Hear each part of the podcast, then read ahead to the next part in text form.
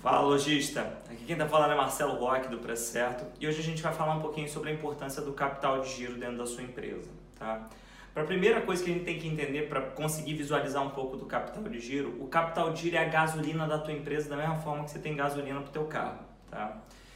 Existem carros que eles vão precisar de, para, sei lá, cumprir 10 km ali de andância, 1 litro. Tem carro que vai precisar para fazer 10 km, 2 litros. Tem carro que vai precisar de 3 dias para fazer 10 km. Dependendo de como você usa efetivamente, você acaba consumindo muito mais dentro do teu negócio.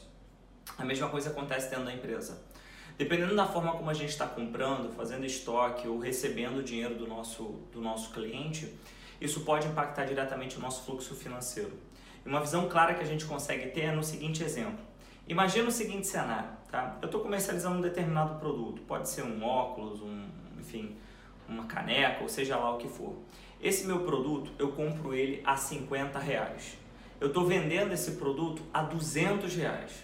Em cima dessa brincadeira, vamos supor que eu tenho uma margem ali, um lucro líquido de 100 reais nessa venda. Um lucro bem interessante ali para se ter numa venda que eu estou fazendo dentro dos canais que eu estou trabalhando.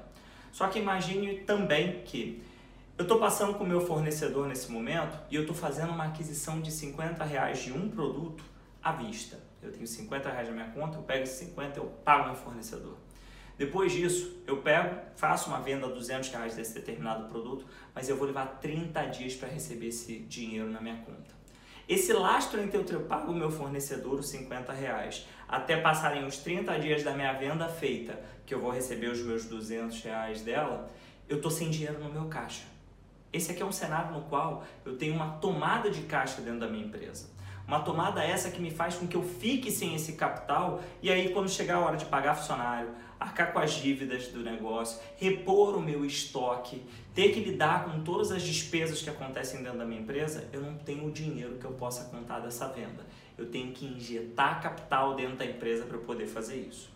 Então, nesse cenário onde a gente tem uma tomada de caixa, que a gente fala na, nesse determinado produto que a gente comercializa, eu acabo configurando um cenário de risco para a empresa, por quê? Porque uma coisa é eu vender uma caneca, ou uma, um, um, óculos, ou seja lá o que for. Agora imagine que eu passe a vender 10 canecas. Eu, em vez de precisar de 50 reais para pagar meu fornecedor, eu preciso de 500. Em vez de eu ter 2 mil, é, 200 reais de faturamento, eu vou ter 2 mil reais de faturamento. E isso aí, se eu sair de 10 para 100, eu passo a precisar de 5 mil reais com o meu fornecedor para eu ter que lucrar do outro lado 20 mil reais ali naquela minha determinada venda. Então, os números começam a acrescentar. E mais do que isso, a necessidade de aporte financeiro que eu tenho que fazer da minha empresa também aumenta. Então, é muito perigoso quando não tomo cuidado com empresas que são tomadoras de caixa, porque eles são um dos principais motivos pelos quais os empreendedores e empreendedoras vendem, vendem, vendem e não veem a cor do dinheiro.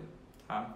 O outro cenário do capital de giro é exatamente o cenário no qual você está trabalhando a questão da geração do caixa. Como assim? Vamos supor que eu estou comprando um produto a 50 reais e vendendo a 200. A diferença é que eu pago esses 50 reais por conta de um bom relacionamento com o meu fornecedor em 30 dias. Eu pego o produto, eu vendo o meu produto e eu só vou pagar em 30 dias esses 50 reais. Mas mais do que isso, vamos supor que, sei lá, eu estou num determinado marketplace, eu estou numa determinada negociação com o meu método de adquirência, que vai fazer com que esse dinheiro caia em D mais um. Eu faço a venda e um dia cai o negócio. Então vamos lá, eu comprei a 50 reais esse meu produto, passou um dia que eu fiz a compra, eu fiz a venda dele. Então eu tinha 50 reais dentro do negócio, recebi, fiz a venda, passou um dia, caiu 200 reais na minha conta. Eu estou com 250 reais na minha conta. Só que daqui 30 dias eu vou ter que pagar tanto os 50 reais que pertencem ao fornecedor por conta daquele meu produto que eu fiz a aquisição, como também vou pagar as taxas, eu vou pagar é, os impostos, eu vou pagar tudo aquilo que está vinculado àquela determinada venda e vou retirar de certa forma o lucro. Só que eu, como empresário, olhando a minha conta corrente todo dia, eu estou vendo 250 reais nela. E qual que é o grande problema de eu ver 250 reais? Eu passo a confundir esse cenário de geração de caixa que esse produto me traz e passo a achar que esse é um lucro que de fato eu não tenho.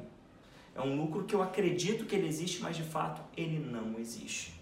Então, quando você tem cenário de tomada de caixa, você vai viver um cenário que é ruim por conta de você precisar importar constantemente. E se você quer começar a mitigar isso, o que, que você vai fazer? Primeiro, tentar negociar prazo com seu fornecedor, tentar trabalhar com estoque mínimo possível, no limite da ruptura que a gente fala. O importante não é comprar muito, mas sim comprar de maneira eficiente. Eu vou trabalhar estratégias de precificação na qual eu vou precificar meu produto já com uma antecipação de recebível, dar bons descontos na precificação para o cliente que vai comprar no pagamento à vista.